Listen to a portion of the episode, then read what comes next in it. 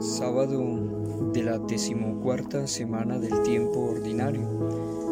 Memoria de San Benito Abad. Del Santo Evangelio según San Mateo, capítulo 10, versículos del 24 al 33. En aquel tiempo Jesús dijo a sus apóstoles, El discípulo no es más que el maestro, ni el criado más que su Señor. Basta al discípulo ser como su maestro y al criado ser como su señor. Si al señor de la casa lo han llamado Satanás, ¿qué no dirán de sus servidores? No teman a los hombres.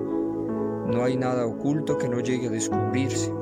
No hay nada secreto que no llegue a saberse. Lo que les digo de noche, repítanlo en pleno día.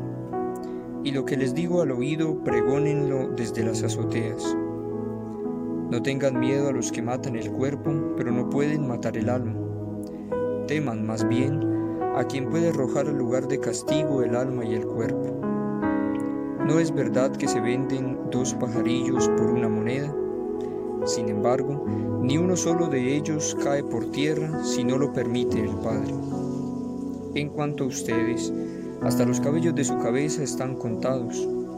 Por lo tanto, no tengan miedo porque ustedes valen mucho más que todos los pájaros del mundo. A quien me reconozca delante de los hombres, yo también lo reconoceré ante mi Padre, que está en los cielos. Pero al que me niegue delante de los hombres, yo también lo negaré ante mi Padre, que está en los cielos. Palabra del Señor. Gloria a ti, Señor Jesús. Reciban, queridos hermanos en la fe, un saludo fraterno deseándoles que la paz del Señor les acompañe.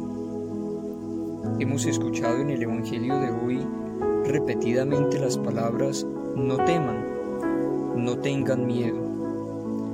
Y esto se constituye en un llamado a la transparencia, a la valentía y al testimonio que como creyentes, como hombres y mujeres de fe, debemos brindar al mundo. Y aunque el miedo es una dimensión natural de la vida, es Él el que en ocasiones paraliza nuestra vida de fe y nos impide actuar y obrar como cristianos.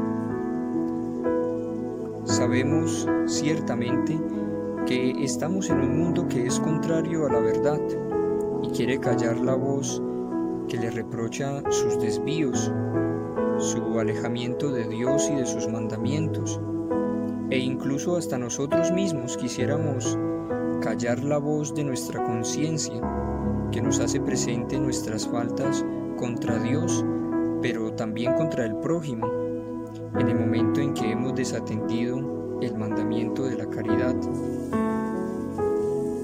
Y es que no podemos callar la verdad, que hace necesario atender el clamor de los pobres y de los necesitados, el derecho a la vida, la libertad del hombre, valores como el respeto, la honradez, la lealtad, la gratitud, el servicio y el perdón hacen falta en la vida del hombre para enseñarlos a los demás.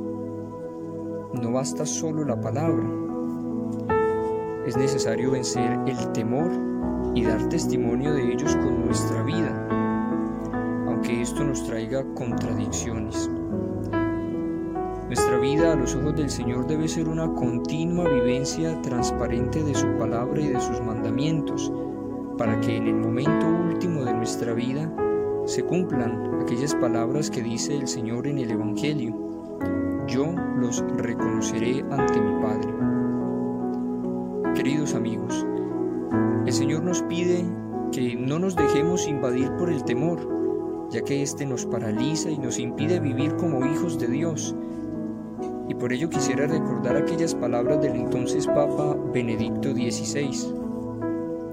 El creyente no se asusta frente a nada, porque sabe que está en las manos de Dios, sabe que el mal y lo irracional no tienen la última palabra, sino que el único Señor del mundo y de la vida es Cristo, el Verbo de Dios encarnado, que por nosotros entregó su vida hasta sacrificarse, muriendo en la cruz por nuestra salvación. Para terminar, quiero que nos encomendemos a la intercesión de San Benito, fundador de la orden benedictina, y un hombre cuya vida podemos resumir en la oración, la penitencia y el amor al prójimo, y cuya memoria celebramos en el día de hoy.